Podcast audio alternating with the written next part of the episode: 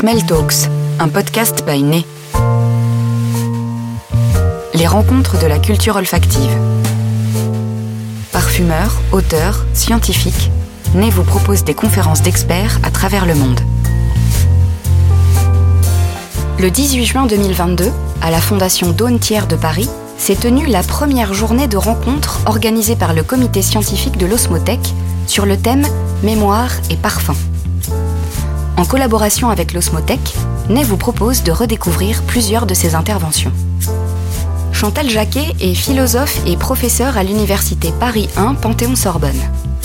Membre du comité scientifique de l'Osmothèque, elle nous propose aujourd'hui une conférence ayant pour thème Une mémoire en trompe-nez, Proust et l'odeur de pétrole. Merci beaucoup Isabelle. Euh, euh, je tiens d'abord à, remercier aussi euh, l'ensemble de l'équipe de l'Osmothèque et tout particulièrement toi Isabelle qui a été la, cheville ouvrière de cette première journée de, rencontre. Alors comme il a été dit tout à l'heure, le, célèbre épisode de la Madeleine de Proust, plongé dans une tasse de thé dont le parfum ressuscite le monde ancien de Combray, est devenu un lieu commun abondamment mobilisé pour illustrer le pouvoir nésique des odeurs.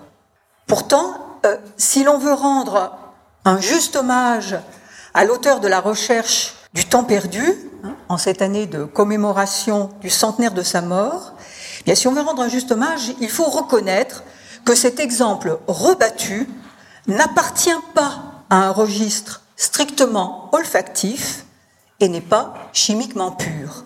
En effet, il plaide tout autant, si ce n'est davantage, en faveur de la puissance musique du goût, puisque l'odeur et la saveur se trouvent ici irrémédiablement mêlées, comme le suggère d'ailleurs euh, euh, la polysémie du mot parfum, hein, qui renvoie aussi bien à une sensation sapide qu'à une sensation olfactive.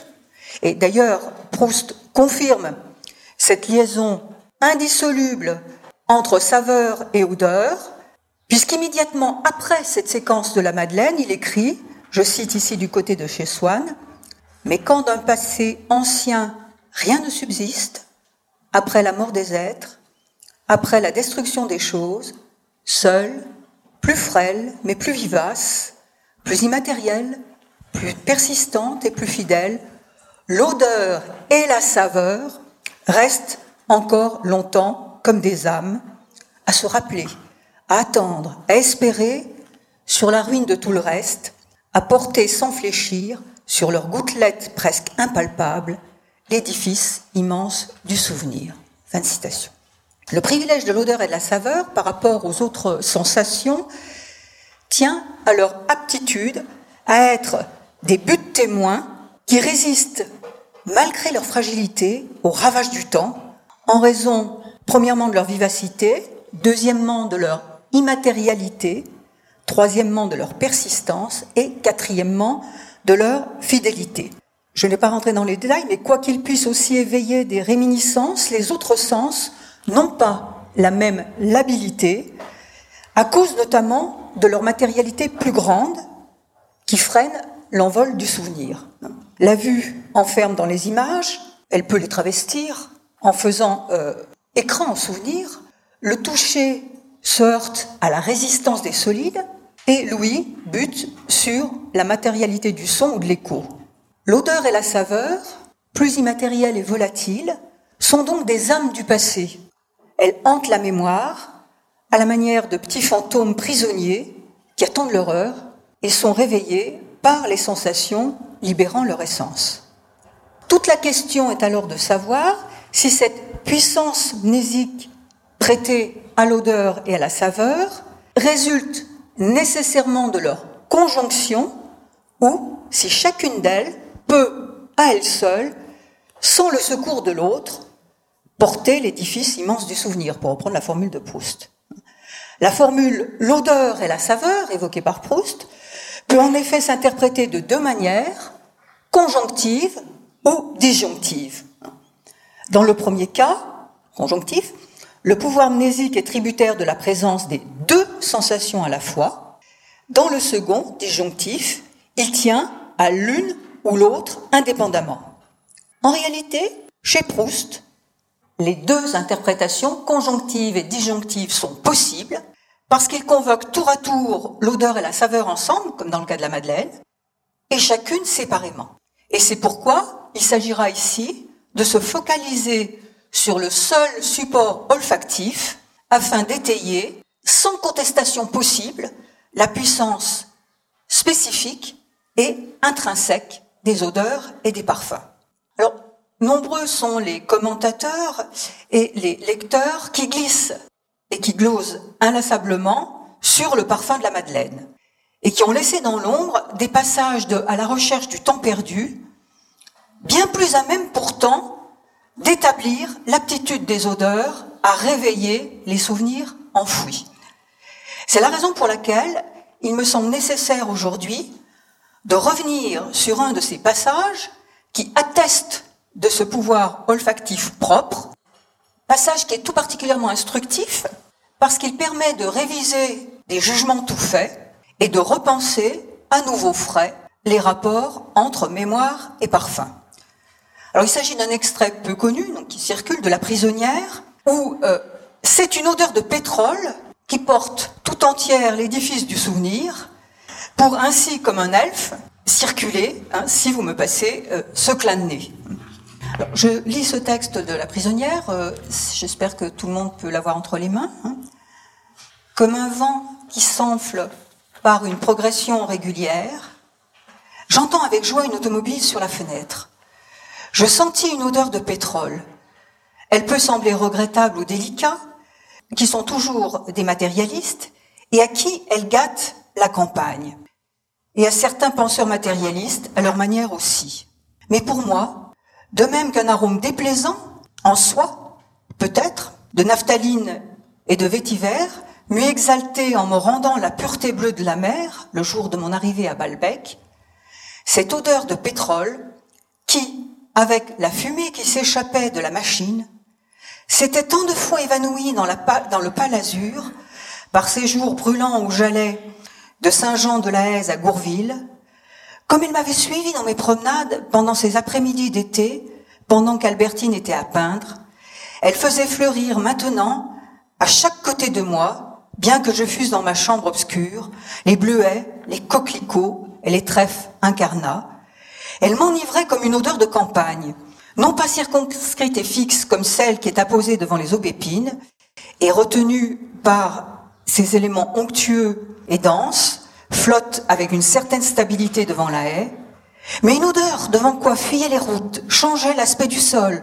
accourait les châteaux, pâlissait le ciel, se décuplait les forces, une odeur qui était comme un symbole de bondissement et de puissance, et qui renouvelait le désir que j'avais eu à Balbec de monter dans la cage de cristal et d'acier. Mais cette fois non plus pour aller faire des visites dans des demeures familières avec une femme que je connaissais trop, mais faire l'amour dans des lieux nouveaux avec une femme inconnue. Odeur qu'accompagnait à tout moment l'appel de trompe automobile qui passait, sur lequel j'adaptais des paroles comme sur une sonnerie militaire. Parisien, lève-toi, lève-toi, viens déjeuner à la campagne et faire du canot dans la rivière à l'ombre, sous les arbres, avec une belle fille. Lève-toi, lève-toi. Fin de citation. Alors, quels enseignements peut-on tirer de cette expérience olfactive liée à la respiration d'une odeur de pétrole qui fait irruption dans la chambre parisienne et qui restitue le monde de Balbec, les amours pour Albertine et les jeunes filles en fleurs? Alors tout d'abord, il faut noter que l'on a affaire à ce que j'appellerais une mémoire en trompe-nez. Le nez, en effet, est abusé. Il ne sent pas ce qu'il sent, car il éprouve autre chose que la perception ordinaire d'une odeur triviale de pétrole. Il sent le pétrole, mais il ne le sent pas comme pétrole, comme une odeur industrielle, citadine. Il l'associe à une odeur naturelle campagnarde. Le nez se croit à Balbec, dans le passé, alors qu'il respire à Paris au présent. Il projette le narrateur à la campagne, alors qu'il est en ville. Il éclaire sa chambre obscure en faisant entrer l'éclat des fleurs sous la lumière brûlante de l'été.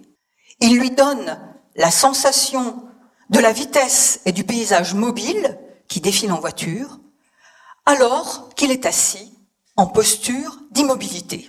En somme, l'odeur mène le narrateur par le bout du nez et opère un tour de passe-passe spatio-temporel en transformant la ville en campagne et le passé en présent. L'odeur de pétrole est également porteuse d'une joie qui contrevient à la logique euh, usuelle parce qu'elle ne fait pas surgir la puanteur répulsive de la raffinerie et des fumées, des fumées d'usine, mais les senteurs de la campagne en fleurs au sein du milieu urbain industrialisé. Le pouvoir mnésique de l'odeur ne tient donc pas à la manière et à la nature de cette odeur, hein, qui symbolise ici le contraire de ce qu'elle est et qui prend le nez à revers. Hein. L'exaltation et l'exhalaison la plus prosaïque devient ainsi source de poésie parce qu'elle est traversée par une charge affective qui fait oublier son essence, transforme, pour reprendre les mots de, Proust, le regrettable en exaltant. L'odeur l'heure pour notre plus grand bonheur. Alors, cette expérience en trompe-nez est pourtant porteuse d'une vérité, et c'est là le deuxième enseignement que je voudrais en tirer. En effet, elle nous révèle finalement le caractère abusif et purement relatif des jugements olfactifs qui tiennent à des conventions sociales ou à une éducation très sommaire du nez. Si le narrateur proustien éprouve du plaisir à respirer le pétrole et les gaz d'échappement, cela prouve bien qu'aucune odeur n'est bonne ou mauvaise en soi. Proust opère donc une torsion, un renversement des valeurs, qui ne vaut pas euh, seulement pour le cas particulier de l'odeur de pétrole, mais qui peut s'étendre, voire se généraliser. Euh, il écrit d'ailleurs qu'un arôme déplaisant en soi peut être euh, de naphtaline ou de vétiver, m'eût exalté en me rendant la pureté bleue de la mer le jour de mon arrivée à Baalbek, hein, dans le texte que je vous ai cité.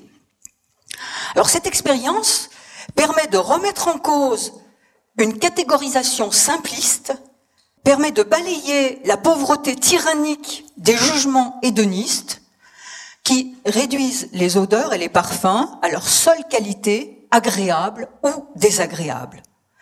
Au fond, cette odeur de pétrole invite à sortir de l'alternative ça sent bon ou ça sent mauvais. Et elle enrichit le rapport au monde en brisant la logique qu'on peut appeler axiologique, la logique des valeurs, au profit d'une logique mémorielle, affective, qui enrobe le prétendu puant, le pétrole, d'un arôme charmant. L'expérience que le narrateur effectue dans sa chambre fait ainsi jouer une mémoire contre une autre, hein, la mémoire singulière et intime du cœur, contre la mémoire conventionnelle et sociale. Les associations mnésiques premières, liées à l'inculcation des jugements euh, associant une valeur positive ou négative à tel ou tel type d'odeur, euh, ces associations sont battues en brèche par de nouveaux circuits de liaison qui brouillent les repères initiaux et définissent une cartographie plus complexe et plus riche des odeurs. La mémoire nous joue ainsi des tours en nous apprenant à aimer malgré nous ce qui, généralement, nous répugne.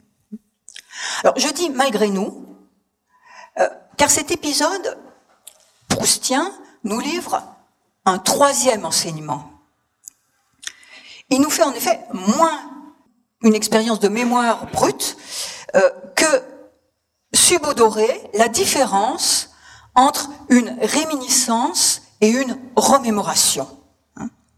En effet, il y a mémoire et mémoire, et je voudrais insister sur ce point. Il faut distinguer la mémoire volontaire et la mémoire involontaire.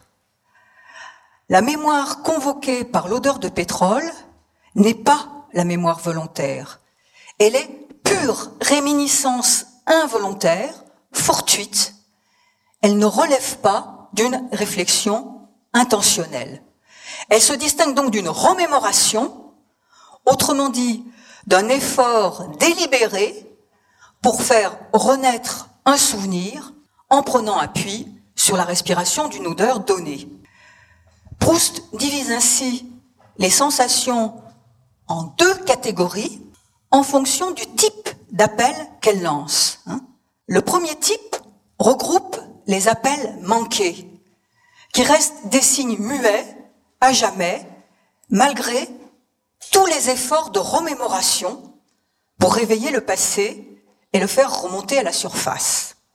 Le second type regroupe des signes parlants auxquels le moi va pouvoir répondre en se recueillant en lui-même pour en déchiffrer le sens, pour libérer le souvenir.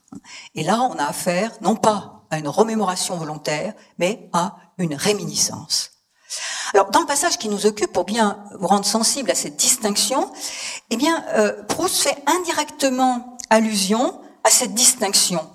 Il oppose l'odeur de campagne des aubépines, euh, qu'il présente comme circonscrite et fixe, hein, je vous renvoie au texte, euh, il la présente comme retenue par des éléments onctueux et denses, et il la présente comme flottante avec une certaine stabilité devant la baie. Il, oppose cette odeur d'aubépine à l'odeur de pétrole. L'odeur des aubépines, même si ça n'apparaît pas de manière claire dans ce texte, l'odeur des aubépines est le prototype des odeurs qui n'éveillent pas d'approfondissement du souvenir euh, et qui ne libèrent pas l'essence du passé enfoui. Alors c'est ce qui ressort de façon plus explicite d'un passage euh, du côté de chez Swann, où le narrateur est contraint de reconnaître son échec devant les aubépines. Pourtant, il, il a souligné le fait que euh, son exaltation à l'égard de ce parfum, je le cite, a porté et réussi à faire traverser tant d'années successives, tandis qu'alentour les chemins sont effacés et que sont morts ceux qui les foulèrent et le souvenir de ceux qui les foulèrent, fin de citation, eh bien, malgré cela, ce fameux parfum des aubépines ne se laisse pas approfondir par la pensée et il restera définitivement muet. Euh, je cite le texte qui suit. J'avais beau rester devant les aubépines, à respirer, à porter devant ma pensée, qui ne savait ce qu'elle devait en faire à perdre, à retrouver leur invisible et fixe odeur, à munir au rythme que jetaient leurs fleurs ici et là une allégresse juvénile à des intervalles inattendus, comme certains intervalles musicaux, elle m'offrait indéfiniment le même charme avec une profusion inépuisable, mais sans me laisser approfondir davantage, comme ces mélodies que l'on rejoue cent fois de suite, sans descendre plus avant dans leur secret. Fin de citation. Donc l'odeur des aubépines a beau être chargée affectivement, elle ne se laisse pas déchiffrer, elle ne joue pas un rôle détonateur, de sorte que le passé reste lettre morte. Hein. Le parfum des aubépines ne livre pas leur secret, elle reste le fantôme d'un passé impossible à ressusciter. Hein. La, remémoration volontaire est donc vaine. Euh, plantée devant le massif d'aubépine, eh bien, euh, Proust doit reconnaître qu'elle ne lui dise plus rien. Hein. En revanche, l'odeur de pétrole n'est pas cantonnée à une vague réminiscence. Elle lance un appel qui trouve un écho dans les profondeurs du moi et le remplit d'une joie du réel retrouvé en faisant remonter à la surface des fragments du passé.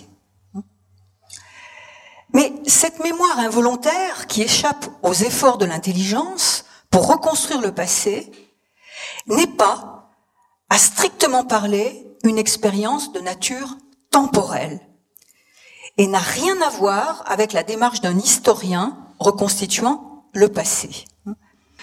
Si l'odeur de pétrole est un esprit dormant euh, qui s'éveille involontairement, elle ne ressuscite pas pour autant le monde ancien tel qu'il a été vécu.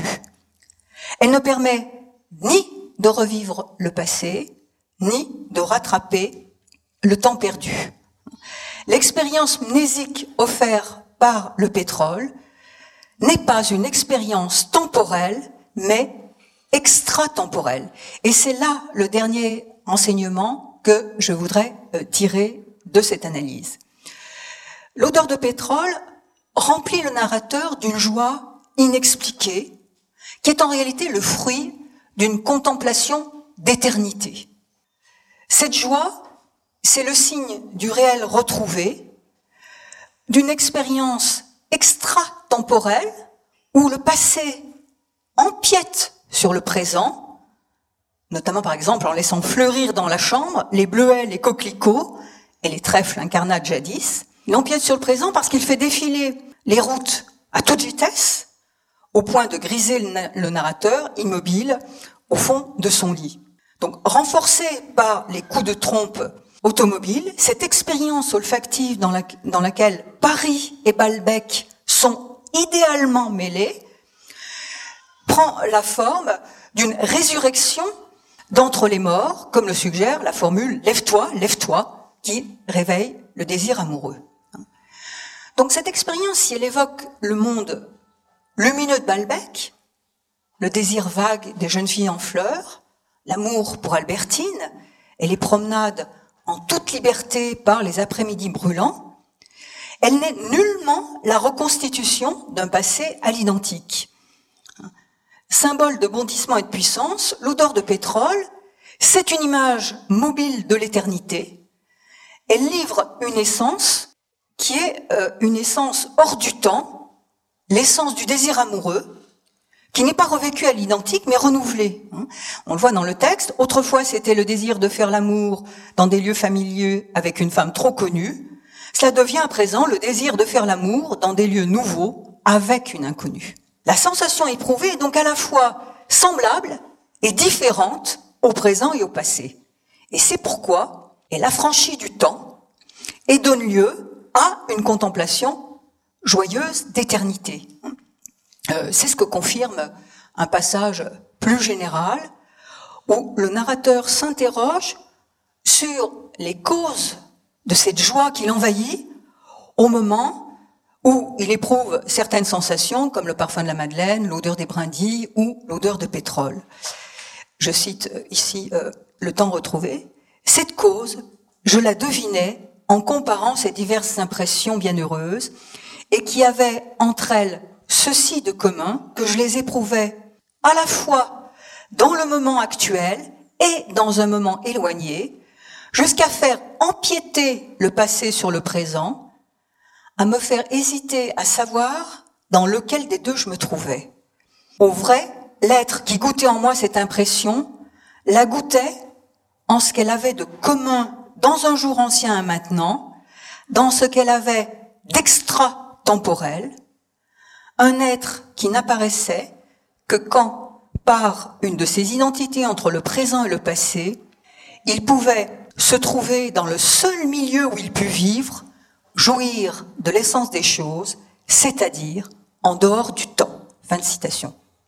Il est donc clair que les impressions sensibles, cette expérience olfactive, qui vont devenir la matière de l'œuvre d'art, reposent sur l'expérience d'une identité entre le passé et le présent, qui abolit l'ordre du temps, qui supprime toute crainte de l'avenir. Hein. Et donc, aussi fugitive soit-elle, cette expérience extratemporelle d'une jouissance de l'essence des choses n'est pas vraiment une expérience de mémoire au sens chronologique. C'est en réalité une contemplation de l'éternité, comme le confirme euh, le narrateur. Hein. Je cite toujours le temps retrouvé ce que l'être, par trois et quatre fois ressuscité en moi, venait de goûter, c'était peut-être bien des fragments d'existence soustraits au temps, mais cette contemplation, quoique d'éternité, était fugitive. C'est la raison pour laquelle le nez est une fois de plus bien trompé. Il croit faire une expérience de mémoire alors qu'il odore fugitivement l'éternité. Voilà pourquoi après ces quatre enseignements définitifs, j'en appelle, pour conclure, à dépasser le temps et la mémoire, à se soustraire à eux, pour saisir le parfum dans son éternité et pour promouvoir toujours et encore un nez trompe la mort. Merci pour votre attention.